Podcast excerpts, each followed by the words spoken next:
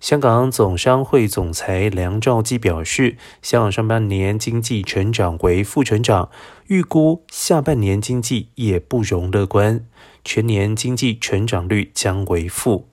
建议官员能够在十一月前实施对外免检疫通关，否则香港恐怕将会流失不少生意机会。若踩点对点或者是闭环式通关，对于商务人士往来仍然是相当不方便。